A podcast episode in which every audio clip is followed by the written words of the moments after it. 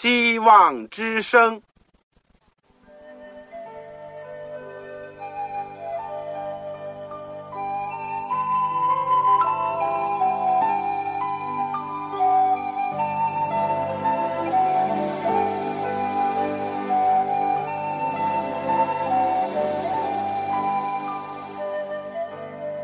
各位听众朋友，各位弟兄姐妹，欢迎您收听信徒培训这个节目。教会的兴旺，不单表现为人数众多，更要求教友的素质好。为了使教会真正达到人丁兴旺，又灵性健壮，希望之声特别为广大的信徒制作了信徒培训这个节目，满足主内同工同道的需要。信徒培训由黄牧师主讲，将有多种课程推出，欢迎弟兄姐妹们踊跃参加。下面我们就把节目时间交给黄牧师。各位亲爱的弟兄姐妹，组内的同工同道，你们好，我是旺朝。先在基督里面向你们问安，感谢上帝，我们今天再有一次机会继续的研究。保罗的监狱书信，我们最近所研究的是以弗所书。今天我们要学习以弗所书第三章。第三章，我给一个题目，就是保罗的职分和使命。在我们学习之前，让我们一起祷告，亲爱的天父上帝。我们谢谢你在基督里面拣选了我们这些卑微的人，使我们有机会相信你、认识你，有机会侍奉你、为你而生活、为你而工作。主，这是一个奇妙的一个改变。我们本来是罪奴，今天使我们成为义的奴仆，而且可以靠着你的恩典和能力，奉你的差派。去释放其他的罪奴，使他们成为你神所喜爱的儿女，而且能够为你而站立，为你而工作。主，我们实在感觉到不配，恳求你能够不断的怜悯我们，改造我们。我们需要你，愿你在这样的时候，与你普天下的儿女同在，与收音机旁边的每一位同在，让我们的心。因着圣灵的感动，走在一起，让我们都因着主的话语得着造就和帮助。我恳求你祝福那些身体有软弱的、条件上有受限制的，或者是行动不方便的，以及那些各方面有缺乏的，都求主特别的恩待、特别的怜悯、特别的赐福，垂听我们的祷告。奉靠主耶稣基督的圣名，阿门。我们说，我们最近都是在研究保罗的监狱书信，这是在新约里面的一部分，而且以弗所书是也非常宝贵的一卷书。但是，如果你手边还没有圣经的话，对你的学习当然是有很多的不方便，而且不能深入，因为我们的讲解也只是初步的、简单的。更重要的是你自己不断的在圣灵里面去学习主的话语。所以我趁着这机会呢，跟收音机旁边的听众朋友讲一下：如果你是第一次收听，尤其是你。没有圣经，又渴望得到一本圣经的话呢，你就趁着这机会来信给我，我会尽可能的想方设法为你提供一本免费的圣经，以供你更好的学习和与别人分享。来信呢，请寄香港邮政总局信箱七六零零号。香港邮政总局信箱七六零零号，你就写“望潮收”就可以了。望就是希望的望，潮水的潮。我收到你来信，我很愿意帮助你。同时，如果你有什么圣经上的问题或者信仰上的问题，你也不妨来信，我们彼此的交流，彼此的学习探讨。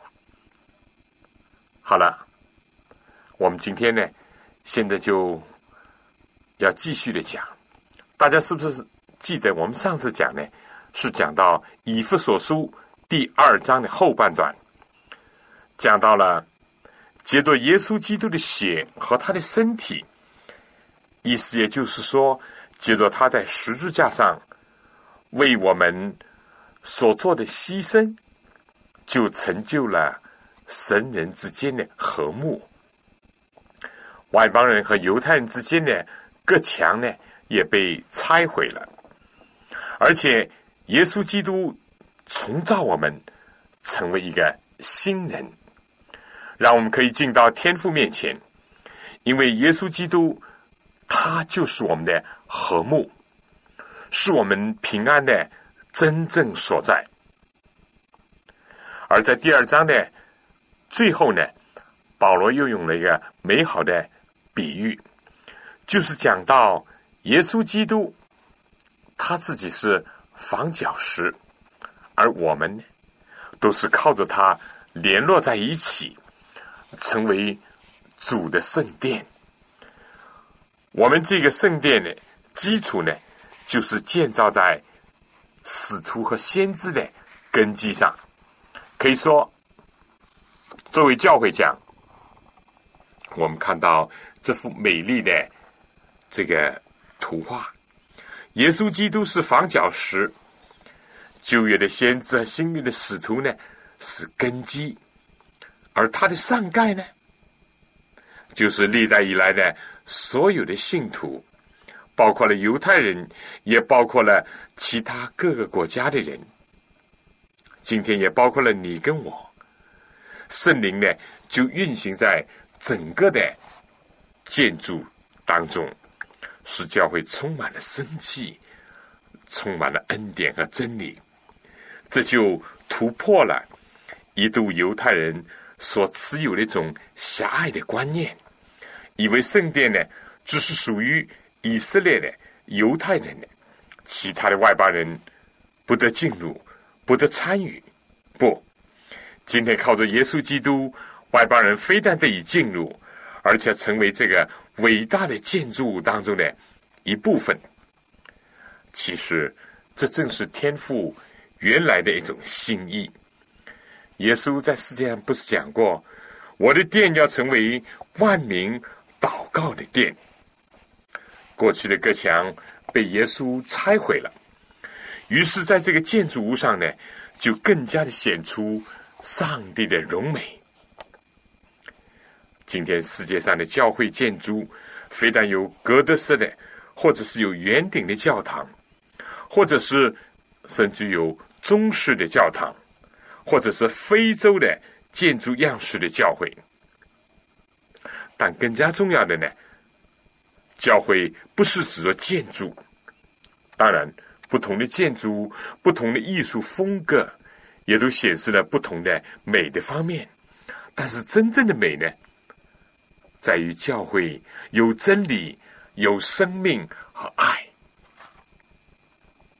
如果你有机会能够参加一次全世界的各个国家的信徒的大的集会的话，你就可以体会到，虽然他们的言语、肤饰、他们的服装各不相同，但他们都在一起赞美上帝，都一起的祈求上帝，都彼此的。成为兄弟姐妹，在这样的时候，这是多么的荣耀，多么的美！这在一个分裂的世界当中，在一个充满了斗争、嫉妒的世界当中，是最能给人以安慰和令人生出更高盼望的一种景象。耶稣基督自己也曾经说过。如果地上的基督徒能够合而为一，人就能够认出我们的信仰，也认出上帝已经差了耶稣基督来拯救我们，而且我们也就真的是上帝儿女了。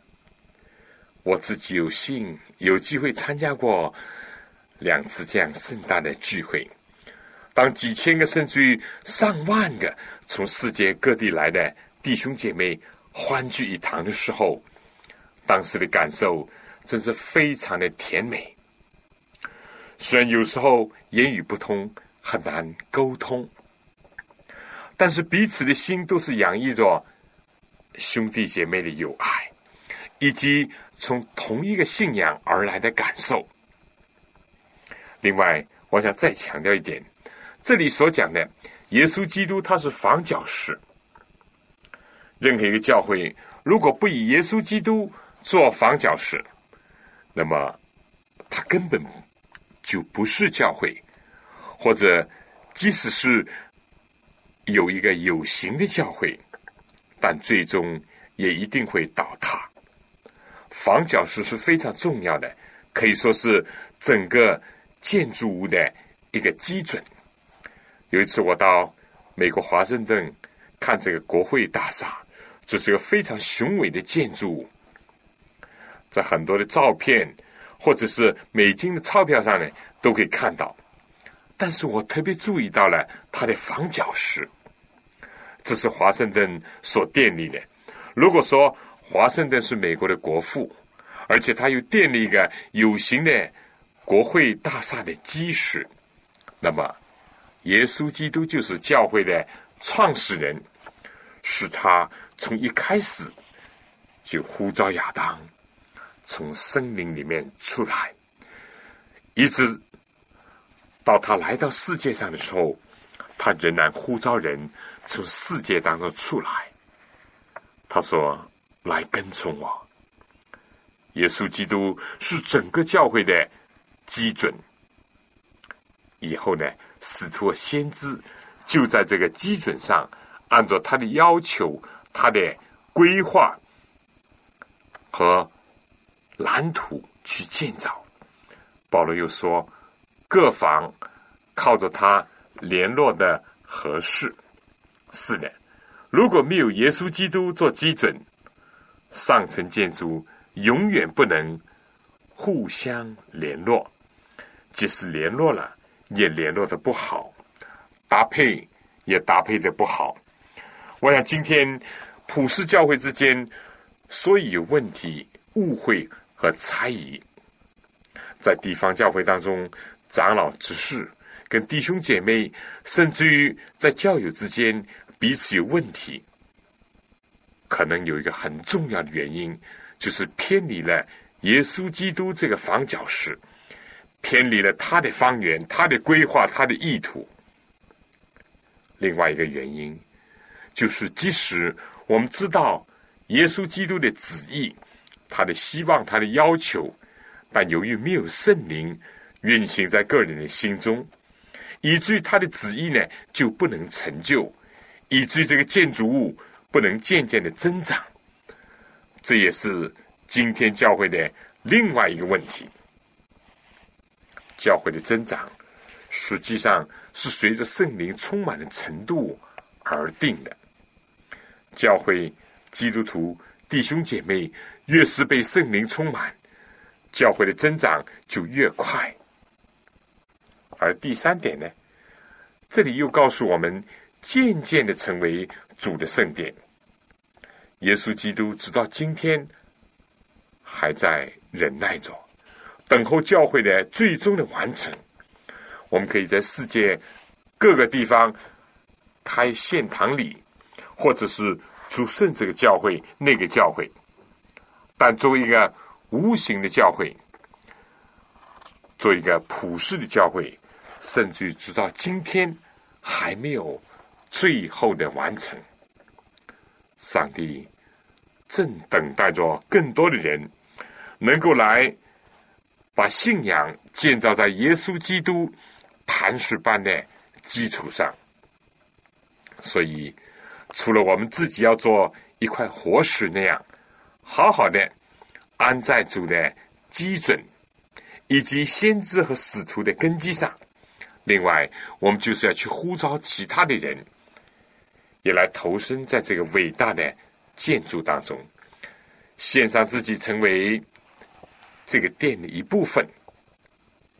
这一段的经文总的应用在教会的身上，也可以应用在我们每一个的基督徒的身上，因为我们也是上帝的殿，我们心灵的中心应当是耶稣基督，要把我们的信仰。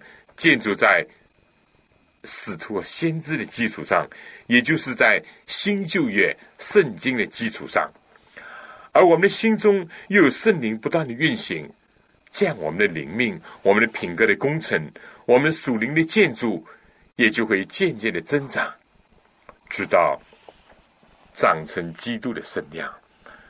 在这些年间，在祖国的各地。不论是城市，尤其是在农村，建立了许许多多的新的教会，有尖顶的，有圆顶的，有各式各样的，这都很好。而且这样的呼声还是不断的增长，在有更多的地方还没有教会，或者正想建立教会，或者急需要建立教会，所有这些。都是可以理解的，也应当予以同情和支持的。但同时，我们在注意建立外面教会的时候，千万千万不要疏忽了内在的属灵的见识。如果没有这个较有素质的见识，没有个人灵性的造就，如果没有教会全体的增长，那么。外面的建筑是不足以炫目的，甚至于是有一天会形成更大的一种反差。外面很辉煌，里面很肮脏；外面很漂亮，内部充满了问题。似乎这个高墙很雄伟坚实，但灵性非常的脆弱、幼小。这真是。是引以为憾的，所以我想这一点呢是值得反复的说一说。我想在讲第三章之前呢，请大家先听首歌，《靠主我站立》。每一个基督徒，每一个教会都要靠主站立。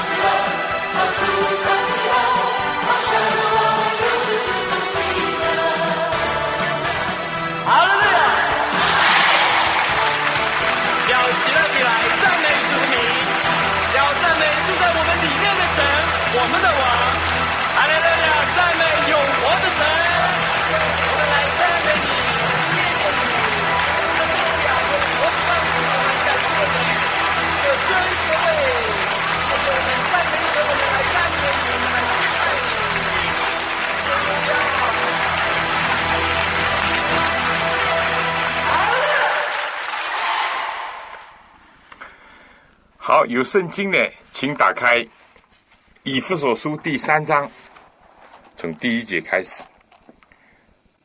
那讲，因此我保罗为你们外邦人做了基督耶稣被囚的。替你们祷告。保罗为什么缘故被囚呢？就是为了传和平的福音。另外，也就是为了传一个外邦人和犹太人一起都被上帝接纳的这个福音而被求的一个福音的使者，往往把平安带给别人，自己却遭到了不平安，甚至监禁，还有的丧失生命。往往劝人和好，才会当中隔断的墙，自己反而被锁在高墙之内，要承受与世隔绝的痛苦。保罗这时候待在罗马的监狱里面，等候着暴君尼罗的宣判，以及那些犹太人的控告。保罗虽然蒙准。能够住在自己所租的房子里面，而且接待一些来探视他的朋友，但不论白天黑夜，他的手腕上仍然是带着锁链，而这个锁链呢，另一端呢是系在一个罗马兵丁那儿，为的是避免保罗逃走。众人看保罗，分明是一个罗马的囚徒。但他自己却说是做了耶稣基督的囚徒，这是按照英文和原文就这样讲的。为了基督耶稣被囚的，其实他甘愿做基督的囚犯。我要说锁链的分量、监狱的痛苦，就是因为这样的不同的观点，以致。使得保罗的心灵上的感受就大大的不同了。如果只是看作是被人所囚禁的，或者就会灰心悲观；但想到自己是耶稣基督的囚犯，做了爱的囚徒，心灵里面的感受就截然的两样。凡主所不许可的，就不能临到他。若是主的旨意，那么主必定会看管，主必定会扶持。再说，一般的囚犯是祈求人的同情，或者是向上申诉，但保罗在这里说，他却要为信徒祈求和祷告，他的心灵不因着这个锁链和铁扇拦住了他，来到。万王之王的面前，来到了天上的万主之主的阶前。有这样一个故事：当这个 Christoph Ren 教士在建造圣保罗大教堂的时候，他有一次来到工地，他问了一个工人：“他说，你正在做什么？”这人说：“我正在把这石头呢，这个。”造成一定的规格，使得它成为一种样式的物件。他来到了第二工人面前，问他：“你在做什么？”他说：“我正在赚很多的钱，所以我做着工作。”他来到第三个人面前，问他说：“你在做什么？”这人停了一会儿，而且整了整衣服，然后回答说。我正在帮助 Christoph Ren 教士建造圣保罗大教堂。是的，使徒保罗就是这样的意识到自己是在帮助建造基督的圣殿，并为此而受苦。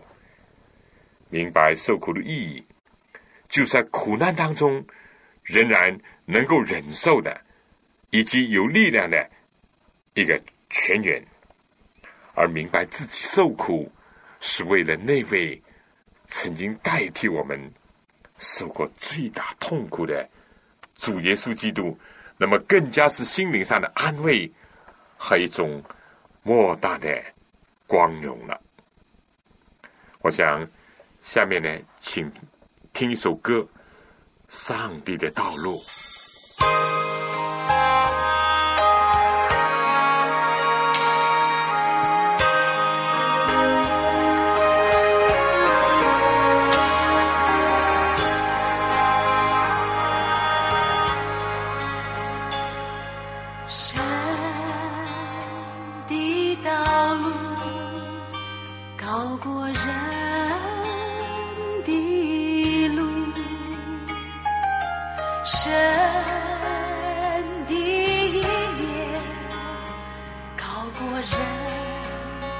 依依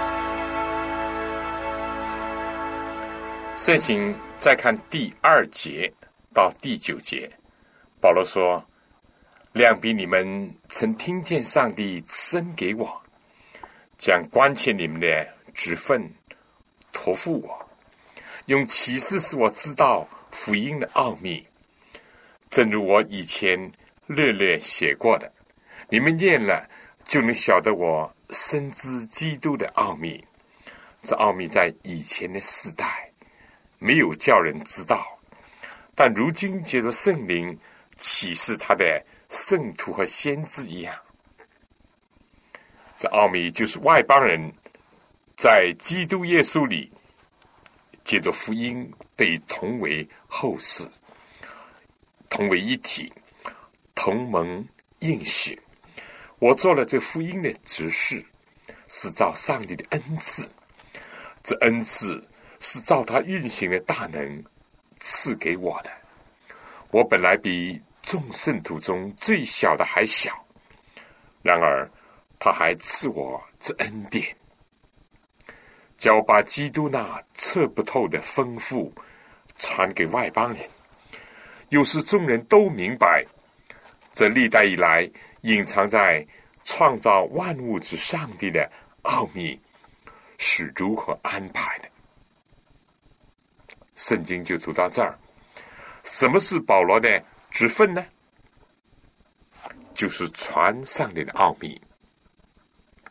他怎么知道这个奥秘呢？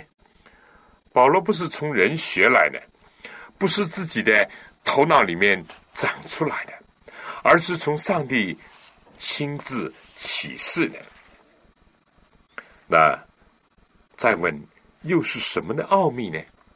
这奥秘就是我们以前所讲过的，也是保罗在这里所重复的，就是外邦人借着耶稣基督，借着福音，被同为后世，同为一体，同盟应许。所以保罗的职分呢，就是做福音的执事。他不但把基督测不透的丰富要传给外邦人，而且叫众人都明白，这历代以来隐藏在创造万物之上帝里面的奥秘是怎么样安排的。上帝是有次序的，上帝救赎计划是有安排的，不是事后的，不是临时的，而是早就。计划早就安排的。保罗得到启示，不但是为他自己，也是为了传扬他。他不单单传，而且使人明白；他不单单使犹太人明白，还要使众人都明白。所以保罗现在罗马的监狱里面。他把自己看作是钦差大使，是负有特殊的使命的。事实也是这样。这个我们知道，保罗在监狱里面也都把福音传开了，甚至于一直传到罗马皇帝该塞的家里，都有人信了福音。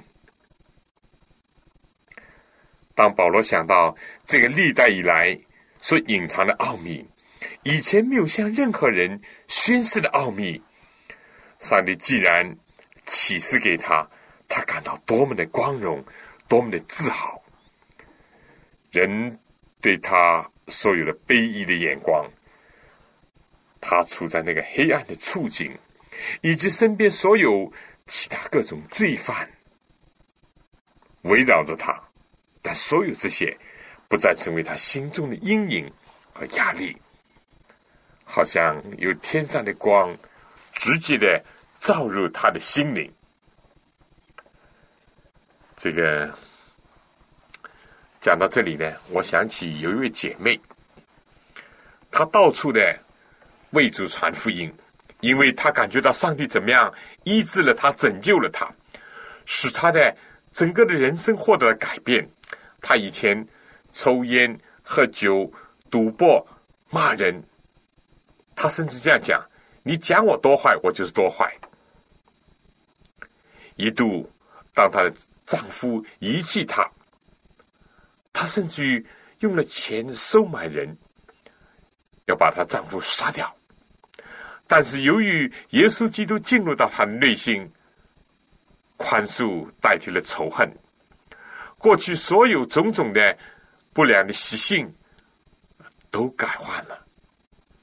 他换了一个新人，他感觉到释放了，不再做罪奴，不再做仇恨、眼泪、痛苦，或者是坏习惯的一个奴隶。他被基督释放了，他自己甘愿做爱的囚奴，所以到处就去宣传福音，分众单张，鼓励人收听福音的广播等等。有的时候工作很顺利。他一度在火车上传福音，不晓得是这个列车员讽刺他呢，还是怎么样？就说你不如站在这个椅子上讲吧，车车椅上讲吧。哎，二话没说，他真的一个小小的个子一位妇女，他就爬上了这个车厢的椅子，就讲开了，哈。但不是每一次都这么顺利。有一次，他把福音的单张送到那个便衣警察的手里，这警察就说：“来来来，到了半途，他说我们下车了，跟我来。”车一停，这警车已经停在下面，而且呢，警钟就响起，警报器就响起，一直要往市里面。开去，但不等这警察开口，这位姐妹就问这警察：“她说，你知道今天我为什么会坐你的警车吗？”他说：“就是因为上帝派我来传福音给你，否则的话你就没有机会听见福音。”讲完了以后，他就不断的给他传福音，讲了个把钟点。哎，这警察心里面想：你不是一个宗教狂，就是或者是个无知的妇女。好了，走了，走了，走了。我们这位姐妹下了警车，就赞美主，感谢主，继续的为主工作。保罗也是这种心情，我能够自由更好。今天我被囚，为主的缘故被囚，为了传和平的福音而受到了不合理的待遇。为了使人自由，自己失去了自由，无所谓。保罗当时的心境就是这样的，他感觉到这是光荣，是一个特权，所以他就心中有这种的感受。但保罗不单单有自豪，同时保罗又是非常的谦卑。他一再的讲，这是上帝。赐恩给他，是照着上帝的恩赐。保罗觉得自己在上帝面前是不配的，完全是一种恩典和恩赐，是送给他的、加给他的。保罗非但在上帝面前谦卑，他也觉得自己的圣徒当中是最小的，甚至于比众圣徒中最小的还小。我们以前在教母书信里面曾讲过，保罗在他的传道的职分上，他一直维持着这两点：一点呢是有充分的自豪感，以及有权威；而另外呢，他又有基督徒的谦卑。这是我们所要学习和追求的。保罗讲天上的奥秘，这怎么讲呢？这奥秘就是外邦人要归主，同做后事，同为一体，同盟应许。就这点，从历史上来看呢，上帝对亚伯拉罕，就是以色列人的祖宗，早就说过了：万国要因你得福。但是我们看到上帝旨意呢，是逐渐的演进的，逐渐的展开的。先从亚伯拉罕发展成为一个家庭，后来成为民族，最后成为一个国度。但上帝为什么要拣选亚伯拉罕，或者拣选以色列民族和以色列国家呢？原来就是要他们成为一个祭司的国度，能够把福音在这世界上传开。在这里，我们一方面看到上帝旨意的揭示，是随着历史渐渐演进、渐渐开展；另外一方面呢，也看到了由于人的狭隘，以至于遮盖了上帝旨意，使得这个奥秘呢，好像在以前一直都没有显露那样。只等到。耶稣基督来到世界上，就开创了一个新的纪元。但甚至在耶稣的门徒当中，在开始的时候，他们还没有进入这个亮光。彼得在约坡的经历，以及在对待哥尼流的经历上，就是一个非常明显的例证。而耶路撒冷大会所争辩的，也是一个例证。但如今，上帝拣选了保罗作为外邦人的使徒，特别要把这个福音呢广传。这正是上帝莫大的恩典，也是保罗在苦难当中还持守着这个职分那个秘诀。结果就为我们今天带来了成果。此外呢，我们说。保罗呢，看得更深。保罗说：“今天我要借着教会，是天上执政的、掌权的。现在得知上帝百般的智慧，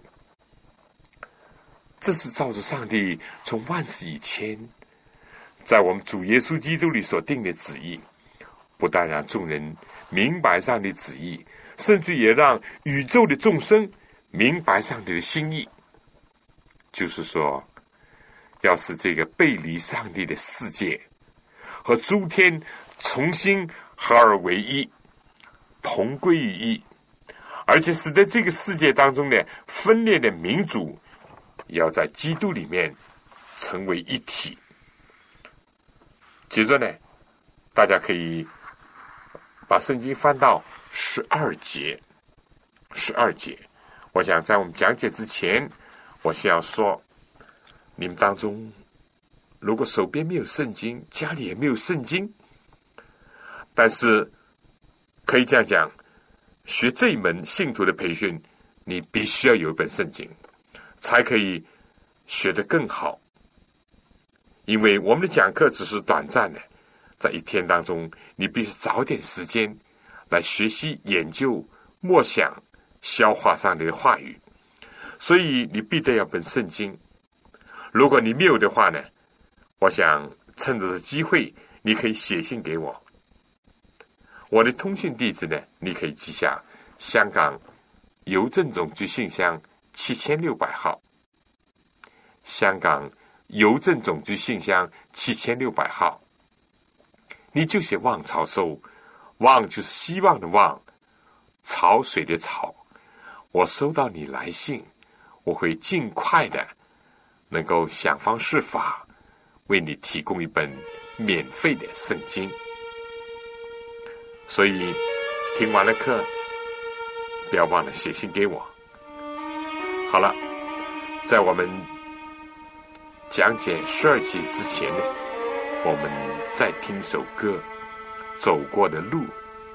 如果耶稣不是生命的光，天堂不是永恒的家。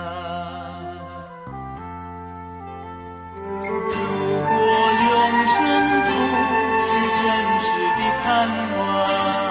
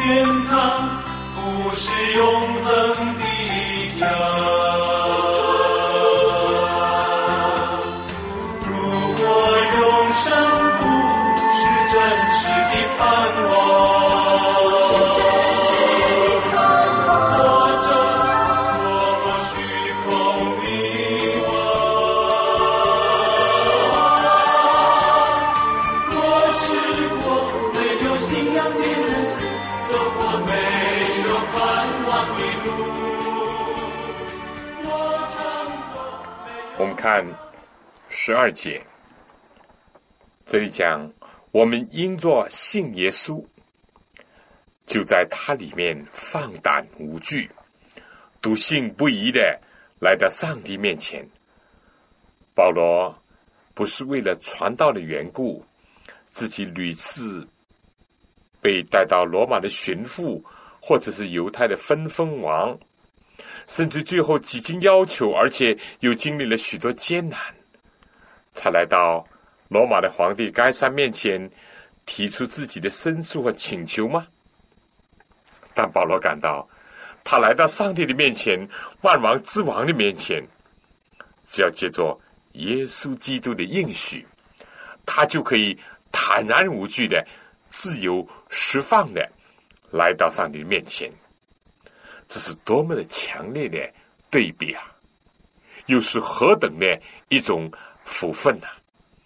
保罗自己有这认识，所以他希望说：“所以求你们不要因我为你们所受的患难丧胆，这是你们的荣耀。”他一方面在上帝面前为信徒祈求，另外这位带着锁链的老年的使徒。又语重心长的说：“我求你们，意思就说，如果你们明白我受苦的意义，你们就不要因着我上胆。就如有一天这困难要临到你们的话，你们应当跟我一样，进入一个新的境界、新的认识当中去。这原是你们的荣耀。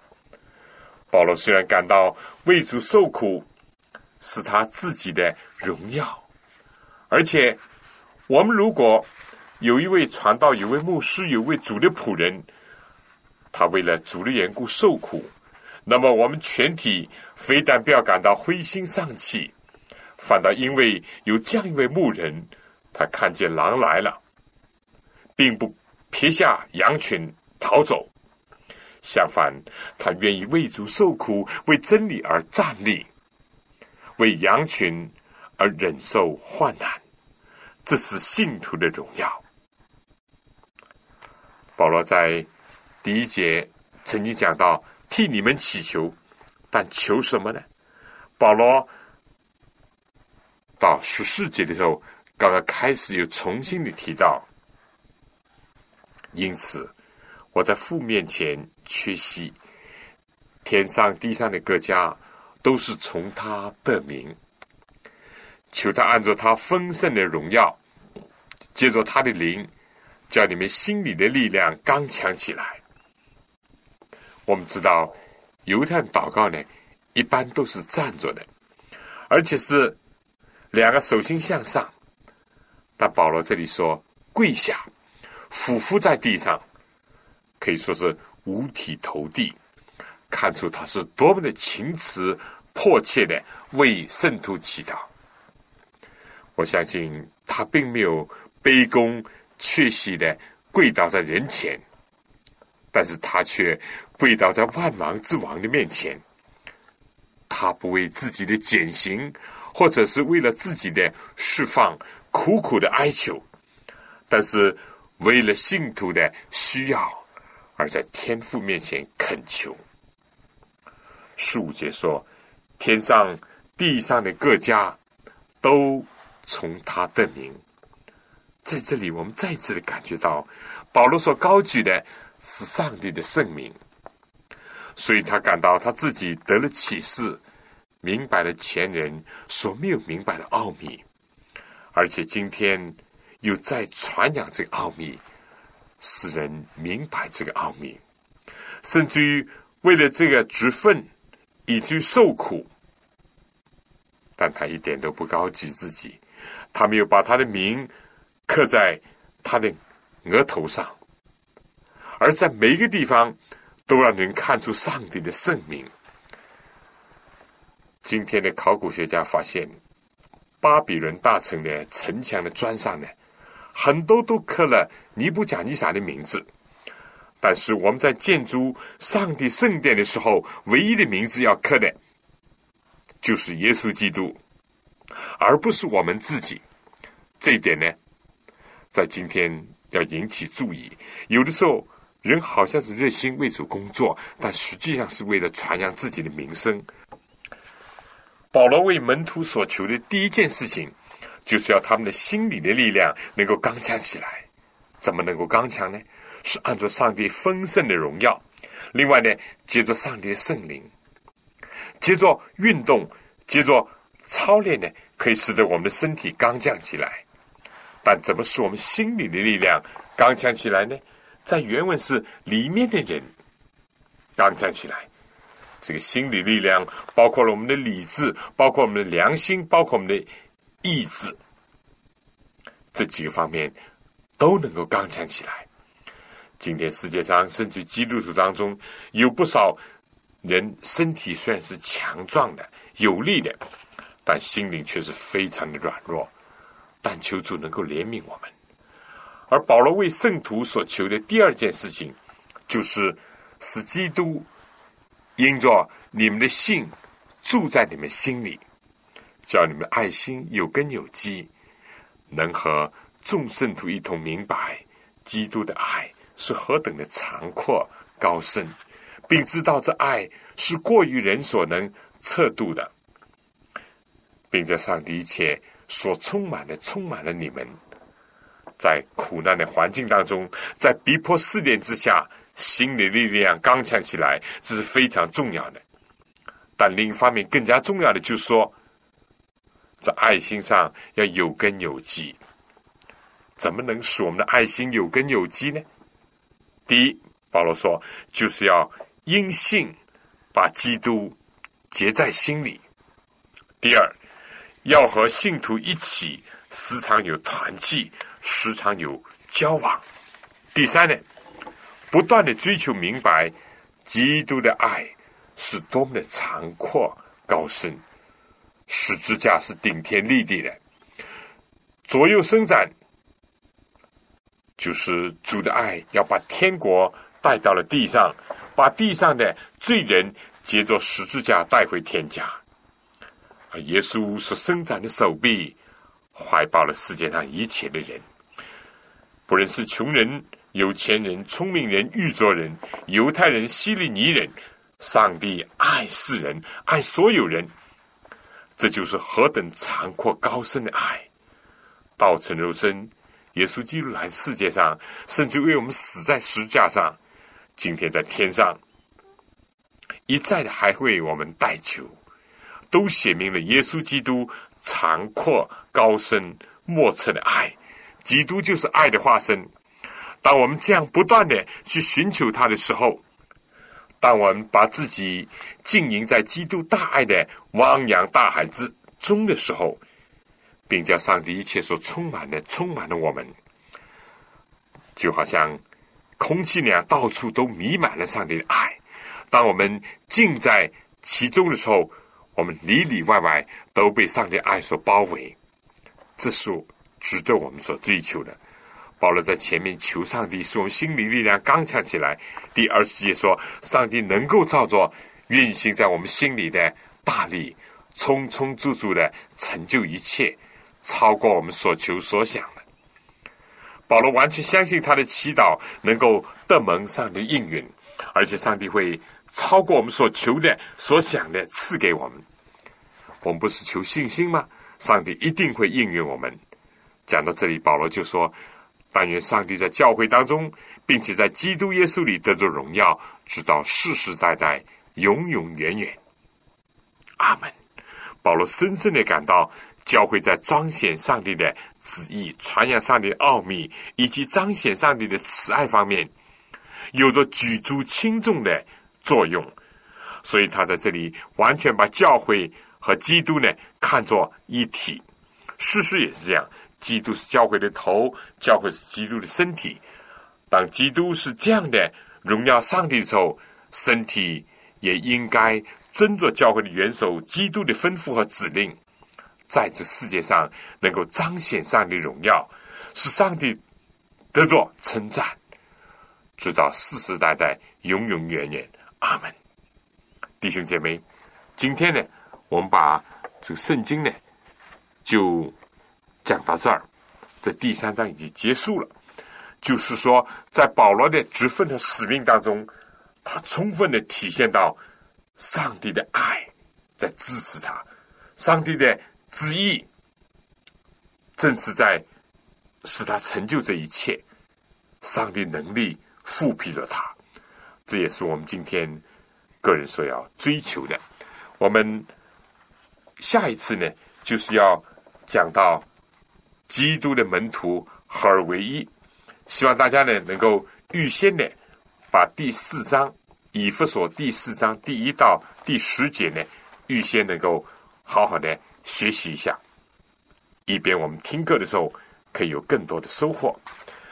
这个我最后还要说，如果你听了这个节目，有什么感想，有什么属灵的分享，或者还存在什么疑问，尤其是在当今。你在教会的生活当中，在工作当中，还有什么困惑或者疑难的地方？你不妨写信给我，我们一起来学习，一起来探讨，一起来研究，以致使你使我都能够得到更多的帮助。好了，今天时间差不多了，愿上帝能够赐福给您。我等着你来信。我的通信地址：香港邮政总局信箱七千六百号。七千六百号，你就写“望潮收”，希望的“望”，潮水的“潮”。如果你需要圣经或者我们以前所讲的一些小册子，你也可以同时的来信告诉我。好了，最后愿主赐福给您、您的全家和您的教会。再见。